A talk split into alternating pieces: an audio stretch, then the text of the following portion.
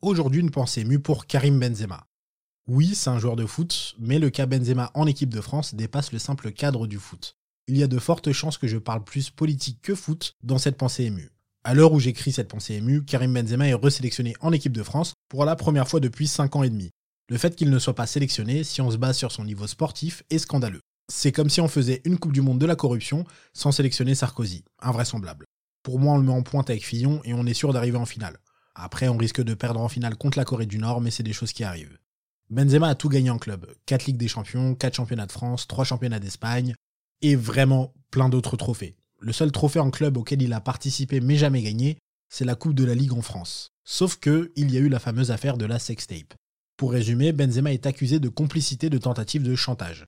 Des personnes très mal intentionnées ont mis la main sur une sextape de Mathieu Valbuena, à l'époque joueur en équipe de France, et ils auraient utilisé la proximité qu'avait Benzema avec Valbuena pour l'inciter à payer afin que la vidéo ne soit pas diffusée. Depuis, Karim Benzema n'est plus sélectionné en équipe de France, alors qu'aucun jugement n'a été rendu et qu'il est donc innocent jusqu'à nouvel ordre. Vous allez me dire, mais pourquoi il a été écarté? Bah les politiques, évidemment. L'histoire a été montée en épingle, notamment par celui qui détient le record du français ayant gagné le plus de prix Nobel, Manuel Valls. Ça faisait déjà quelques temps que des politiques récupéraient absolument tout ce qu'ils pouvaient sur Benzema, histoire de gagner un ou deux points de popularité à l'extrême de la droite. Et c'est assez fou de voir qu'aujourd'hui, énormément de gens sur les réseaux qui suivent jamais le foot ressortent des histoires presque toutes fausses sur Benzema pour dire qu'il ne mérite pas sa place. On lui reproche de pas chanter la Marseillaise. Alors, un, c'est Karim Benzema, Pariana, et deux, il y a tellement de joueurs adulés qui ne l'ont jamais chanté, Zidane, Platini, Henry, et certainement plein d'autres.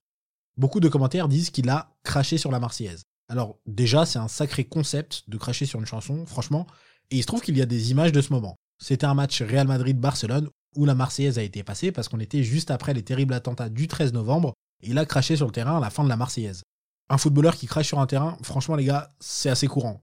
Faut être abonné à 17 chaînes pour suivre le foot, mais c'est pas une excuse pour pas regarder de foot du tout. La polémique est montée quand un autre prix Nobel, Nadine Morano, a déclaré qu'avec cet acte, il méprisait et insultait les victimes de l'attentat. Alors premièrement, reprendre un argument de Nadine Morano, les gars, c'est jamais une bonne idée. La seule bonne idée qu'elle a chaque jour, c'est d'aller se coucher. Deuxièmement, à quel moment on en est venu à interpréter des crachats pour gagner des votes à une élection? Quand est-ce que c'est parti en vrille?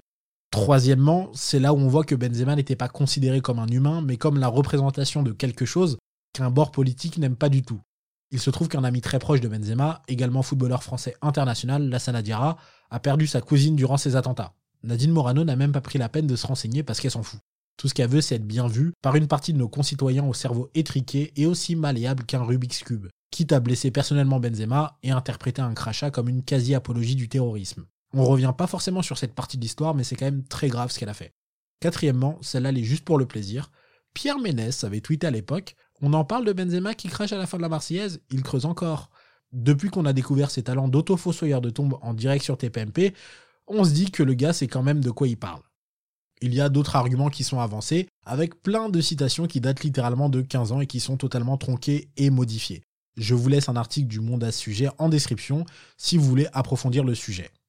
Le vrai problème, selon moi, c'est pas Benzema, c'est le nombre indécent de politiques qui sont prêts à tirer sur n'importe qui pour faire le buzz et gagner des voix comme s'ils participaient à une télé-réalité. Il suffit de voir les réactions après sa sélection pour l'euro, un cirque. J'arrive même plus à savoir ce qui est le vrai divertissement entre le foot et la politique. Les politiques ont fait plus de récupération en un soir que Kanté cette année.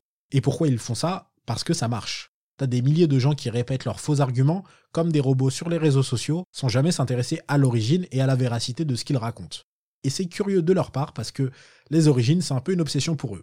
Du moment où ça stigmatise une personne qui, dans leur tête, représente une partie de la population qu'ils haïssent sans jamais interagir avec, ça passe comme du rosé un soir d'août. Et c'est comme ça que j'ai interprété ce qu'a dit Benzema sur Deschamps, bien que la phrase a dû être assez dure à entendre pour Didier Deschamps. Il a déclaré que Didier Deschamps a cédé à une partie raciste de la France. Et je suis persuadé que Didier Deschamps n'est pas raciste. Ou alors il était très malheureux pendant toute sa carrière de footballeur. Mais tous ces gens qui n'ont fait que créer de toutes pièces des polémiques avec Benzema ont foutu le bordel dans une équipe de France qui était en pleine reconstruction. Avec le recul, c'était la solution la plus facile entre guillemets, mais aussi la plus injuste.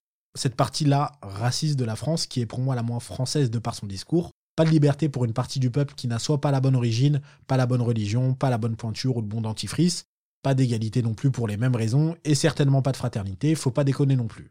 Cette partie-là de la France avait fait céder Didier Deschamps à l'époque, et c'est merveilleux de voir qu'elle s'est prise une remontada comme on n'avait pas vu depuis le PSG au Camp Nou.